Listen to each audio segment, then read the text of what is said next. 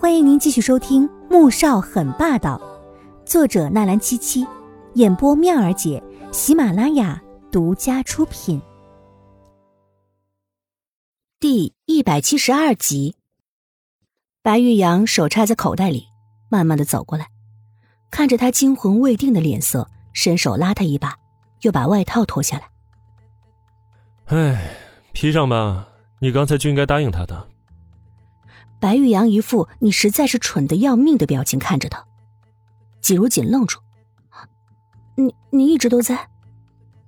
他张了张嘴，十分惊讶：“哼，你还不算太笨呢。”季如锦很郁闷，感觉自己真的是不管在哪儿都会被碾压，尤其是智商这一块总是被人鄙视。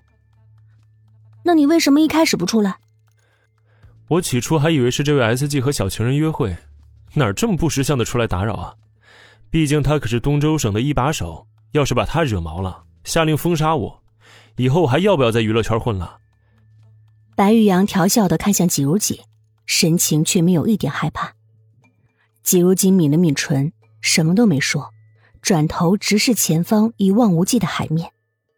他没有想到苏正宽身为东周最高的官员，竟然罔顾生命和法规，这实在太可怕了。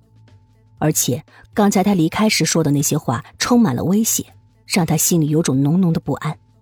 苏振宽为了让自己的孙女嫁到穆家，还真是不择手段。今天谢谢你了，你刚才帮了我，他会不会报复你啊？那可说不定啊，这位 S G 可是有名的刚愎自用，他说一，没人敢说二的。白玉阳目光闪了闪，故意打趣他。季如锦真的开始担心起来，如果因为这件事情而影响到他的事业，那可怎么办？那我去找穆萧寒，看看他能不能帮你出出主意。他觉得不能不报这个恩，转身就要去找穆萧寒，却被白玉阳给拉住了。逗你的，还当真了？白玉阳笑起来，声音清朗，似清冽的泉水般好听。你不怕的？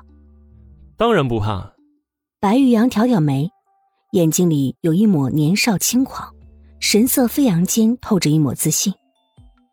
季如锦眨眨眼，有种熟悉的感觉涌上来。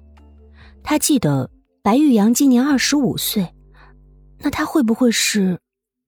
季如锦，你在这里做什么呢？一道不悦且含了怒意的声音响起。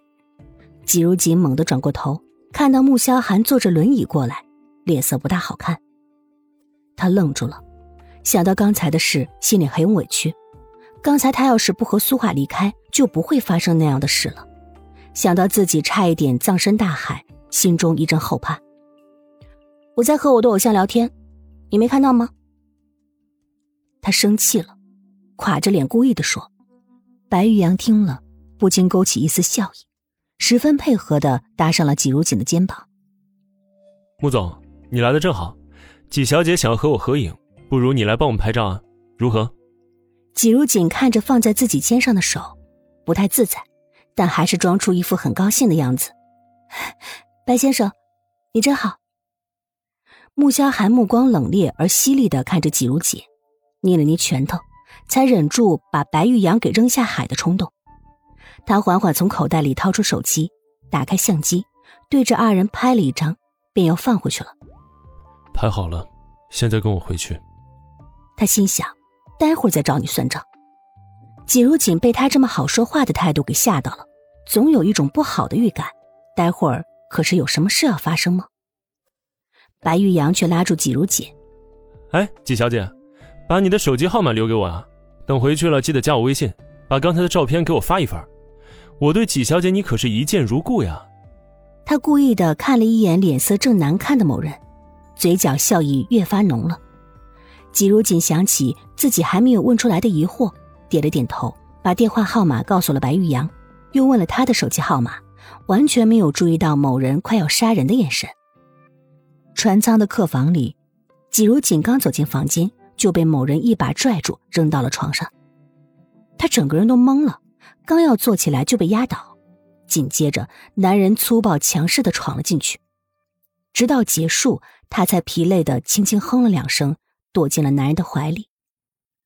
穆萧寒紧紧搂着他，目光落在他红红的脸上，眼角眉梢带着妩媚的慵懒，看得他心惊摇曳，那团火又窜了上来。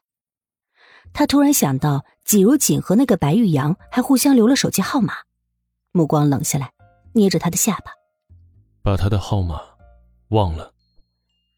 季如锦只想睡觉，可是男人搂着她，只觉得滚烫炙人。让她着实睡不着，可又舍不得离开他。被他突然这么一问，眨了眨眼，一副没有听明白的样子。白玉阳，不准和他联系，听到没有？